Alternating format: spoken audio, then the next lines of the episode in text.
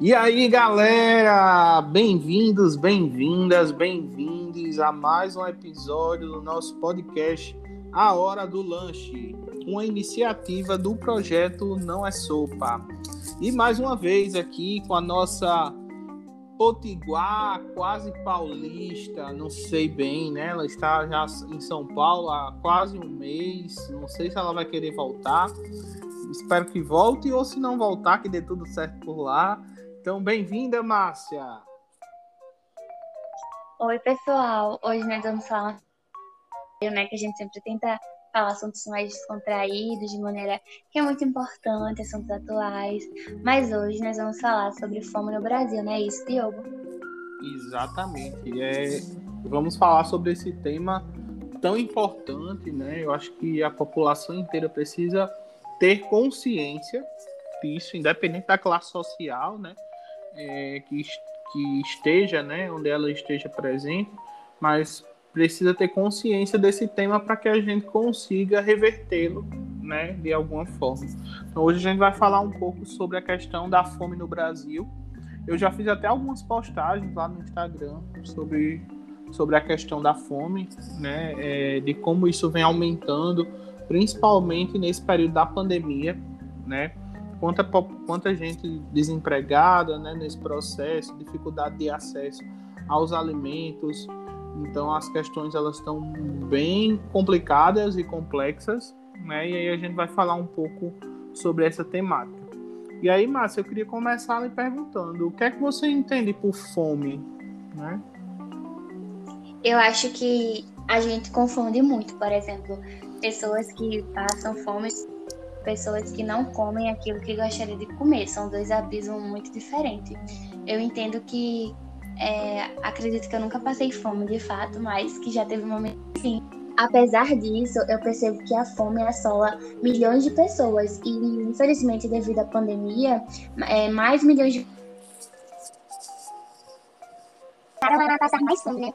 Sobretudo porque o auxílio emergencial foi diminuído agora no ano de 2021. Então, o dinheiro que é fornecido pelo governo, é, para muitas famílias, não dá nem para o básico, né? Que é comprar comida para o mês todo. Então, acaba que muitas pessoas estão passando a fome moderada. O que, que é a fome moderada? É quando é, a comida acaba antes do dinheiro chegar naquele mês. Então, a, pessoa, a família fica alguns dias é, sem ter o que comer, conta que a comida acabou antes do dinheiro chegar. Já tem é, muitas famílias, infelizmente, que realmente está passando fome, tipo, não tem nada e não tem um, um dinheiro certo todo mês. E quando tem, é um dinheiro muito baixo, como 100 reais por mês, 80 reais. E a gente fica pensando, meu Deus, é impossível sobreviver. Mas é realmente isso, as pessoas não estão tá vivendo, né? Tá só sobrevivendo.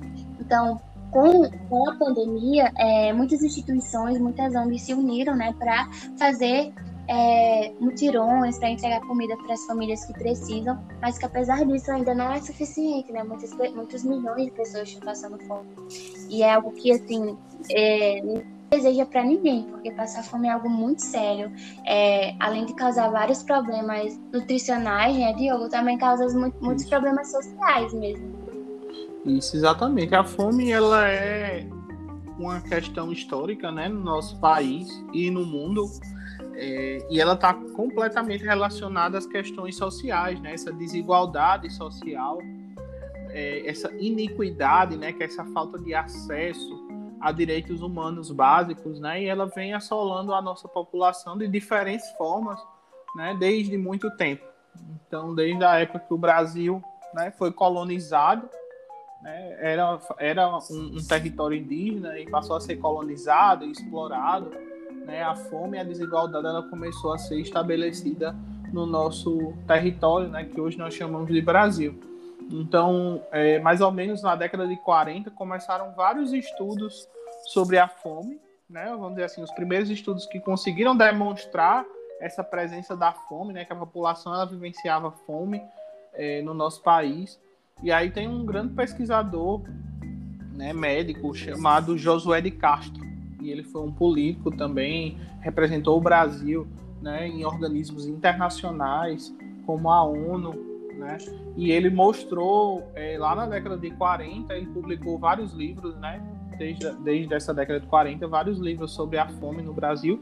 E um dos, um dos livros dele foi a Geografia da Fome, onde ele mostrou que existia no Nordeste, né?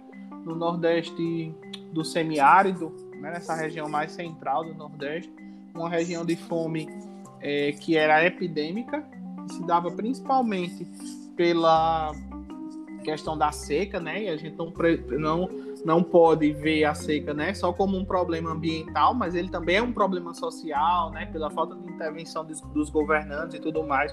Então a gente foi estudar a história, a geografia, a gente vai ver um pouco sobre isso, né? E existia uma área de fome endêmica, né? Que essa fome ela continuava sempre, que era principalmente a região do Nordeste açucareiro, né? Mais o litoral, que é, vamos imaginar, onde está Natal, né? Ceará Mirim, ela estaria é, incorporada nesse território, e também a região amazônica. E aí é bem interessante pensar que essa população, para José de Castro, vivia numa constante situação de fome, né, dificuldade de acesso a esses alimentos. Não era determinada apenas pelo período ambiental, mas principalmente pela desigualdade. E aí a fome no nosso país, ela foi é, uma temática, né, é, presente, principalmente para a nutrição. Então, durante o início da nutrição, né, da ciência da nutrição, ela se deu exatamente para tentar combater, né, tem como uma dessas pautas, combater o problema da fome e da desnutrição no nosso país. E aí a gente foi tendo maior acesso aos alimentos, né, tanto que de 2004, né, que foi o primeiro estudo que estudou a insegurança alimentar, que é um, um termo utilizado cientificamente para destacar a fome, e aí a gente vai ter insegurança alimentar, né, é moderada, leve, grave, que aí essa insegurança alimentar grave é a fome propriamente dita, né? Como esse estudo que você falou no início, né? Destacou que agora, nesse período da pandemia, é, cerca de 9% da população vive fome, completamente sendo fome, né? E mais de 50% né, da nossa população vive algum desses tipos de insegurança alimentar, né? Que é essa, esse medo de não ter acesso ao alimento ou acesso a um alimento que não seja de qualidade né, que, que de qualidade adequada.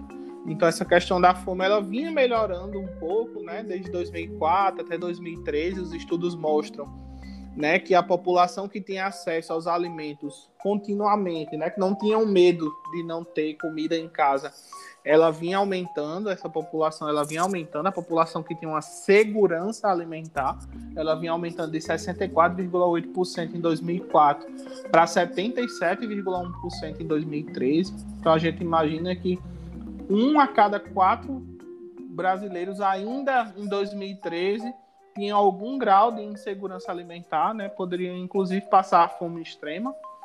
Mas de 2013 até agora essa segurança alimentar ela só vem diminuindo, né? E a insegurança alimentar, a fome, ela vem aumentando.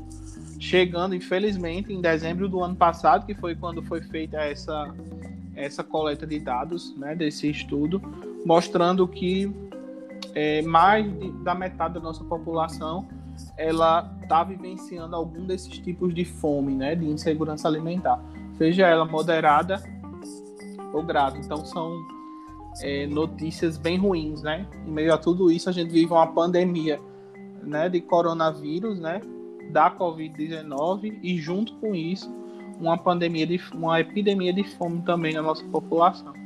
Então é forte, né, saber tudo isso, mas demais.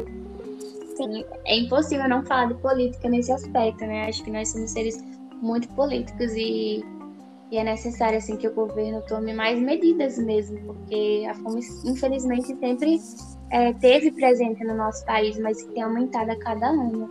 Então, se a gente coloca pessoas no poder, né, tem muito dinheiro rolando no Brasil por conta dos impostos, que esse dinheiro possam ir para as pessoas mais necessitadas e e assim muitas pessoas milionárias mesmo sonegam impostos então é algo que, que isso também é, contribui com o homicídio, porque muitas pessoas, felizmente, morrem de fome mesmo, e é uma realidade aqui no nosso país. Isso. E aumenta a violência, né? Porque a população é. que não tem acesso vai ter que criar formas, né? E aí, é formas ilegais, muitas vezes, de ter acesso a esse alimento, né? A alimentação é um direito humano básico. É... Então a gente precisa ter muita consciência disso, né? Que a alimentação é um direito humano básico e como o direito humano ele está relacionado a diversos outros direitos. Então eu lembro bem que na minha graduação em nutrição eu estudei a história de um pescador, né? Um trabalhador que fazia, fazia parte de um projeto sobre saúde do trabalhador. E aí eu lembro que fazendo uma análise da história dele, né? Que esse era o projeto de pesquisa, ele dizia, por exemplo, que ele tinha muita vontade de ser jogador de futebol ele, inclusive, começou a jogar no time de futebol é, profissional aqui do estado do Rio Grande do Norte.